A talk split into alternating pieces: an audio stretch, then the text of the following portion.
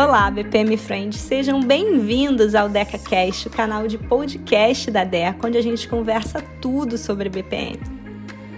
BPM Friend, nas minhas andanças para aprender e melhorar cada vez mais o trabalho de marketing digital que a gente faz aqui na Deca, uma frase que eu aprendi e nunca saiu da minha cabeça foi: Andréia, honre o seu conteúdo. Trazendo isso aqui para o contexto dos nossos escritórios de processos, eu te pergunto: você honra os conteúdos e conhecimentos produzidos no seu BPM Office? Vou te dar alguns exemplos do que não pode estar acontecendo aí dentro da sua casinha. Primeiro, você fez aquele treinamento ou palestra maneiríssimo de BPM, com a DECA de preferência, sempre. E três meses depois, cadê mesmo, hein? Aqueles slides geniais? Quem salvou os documentos que o instrutor mandou?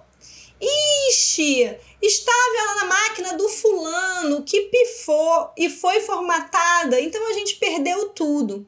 Ah, não, BPM Friend, não pode. Não pode. Conhecimento a gente não pode perder assim, não. Cadê o repositório do seu escritório de processos?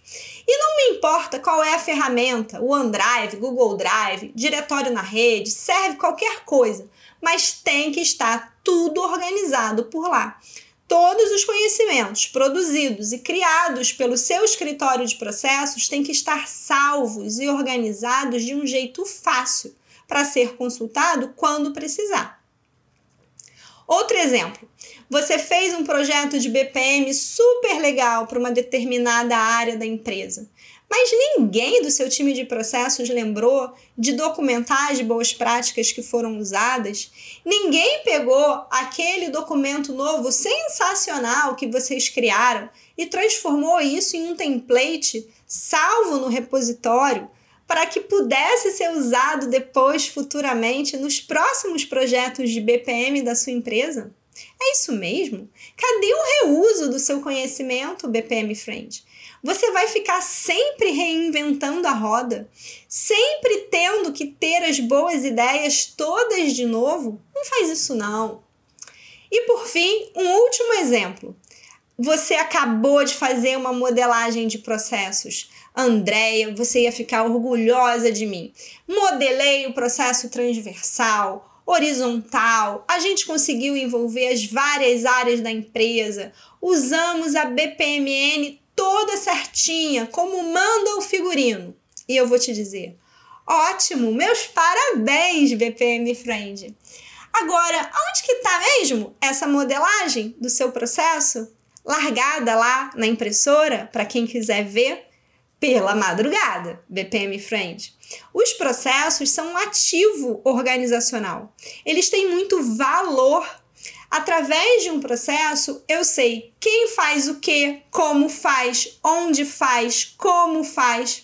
Então, o processo mostra o DNA da empresa. Um processo é capaz de apresentar os diferenciais do negócio da sua empresa. Então, como assim tem processo jogado em cima da mesa, abandonado na impressora, sem controle de acesso, sem segurança, nem pensar? Por exemplo, você não sai por aí quebrando uma cadeira da sua empresa, né? Eu suponho.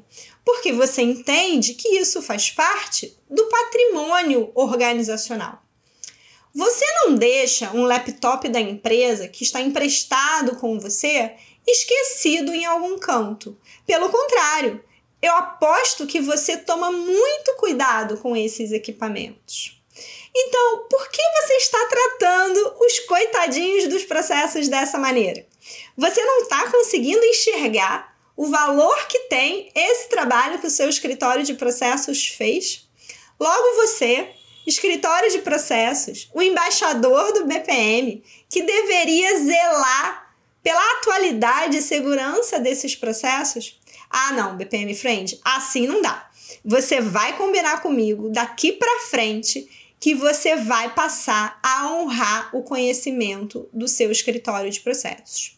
E isso inclui tudo, Indicadores de processos, dashboards, boas práticas, lições aprendidas, materiais de treinamento, materiais de palestras, templates, planilhas, tudo isso vai ser organizado e preservado bonitinho. Para não perder nenhum episódio do DecaCast, não esquece de seguir no Spotify, assinar no iTunes, marcar as suas cinco estrelinhas, manda o seu feedback pelas nossas redes sociais e a gente se fala no próximo episódio.